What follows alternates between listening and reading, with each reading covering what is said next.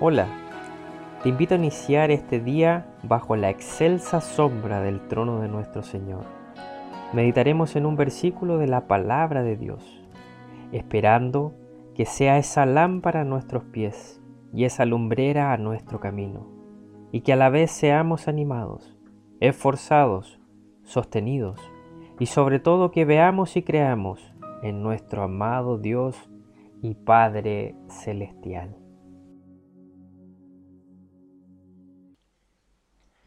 Le invito a leer en el Antiguo Testamento, en el libro de los Salmos, el capítulo 143, verso 10. Dice así la Escritura, Enséñame a hacer tu voluntad, porque tú eres mi Dios.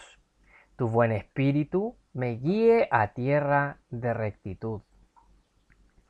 Podemos plantearnos algunas preguntas respecto de este gran tema que nos presenta el salmista. ¿Cuál es el propósito de nuestra vida? ¿Dónde está puesta nuestra mirada? ¿Cuál es el deseo de nuestro corazón? ¿Buscar nuestros propios deleites? ¿Satisfacer nuestras propias necesidades? Vivir la voluntad de nuestro Dios y Padre Celestial requiere despojarse de todo deseo propio de todo aquello que llena el corazón y que puede ocupar lo que Él tiene preparado para nosotros. La voluntad de nuestro Dios y Padre Celestial es un silbo apacible que estando en íntima comunión con Él se manifiesta claramente. Es decir, al pedir dirección respecto de su voluntad, se debe necesariamente estar con Él cada momento, cada segundo en su presencia. Su voluntad no es un amuleto que podamos utilizar en aquellos momentos difíciles. Su voluntad lo es todo para nosotros. Y de hecho, Él ha manifestado una misericordia tan grande a nosotros indignos. Podemos pensar qué somos para estar delante de Él, ¿Qué somos nosotros para que Él quisiera manifestar su amor? Su palabra nos enseña gráficamente, todos nosotros somos como suciedad y todas nuestras justicias como trapos de inmundicias. Sin embargo, Él quiso de su voluntad manifestarse a nosotros para salvarnos primeramente, para redimirnos delante del Padre y por medio de nuestro amado Señor y Salvador ser aceptos en el amado.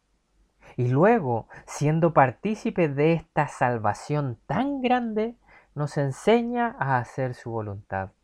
Nos muestra el camino por donde debemos andar.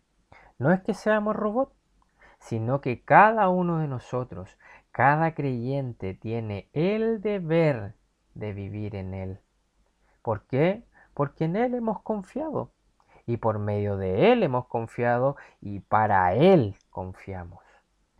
Esa fe inamovible, que no es nuestra, sino que en su gracia Él la manifestó a nosotros, nos muestra el camino por donde debemos andar. No es por donde nosotros creamos que se debe ir, sino es por donde Él desea que andemos.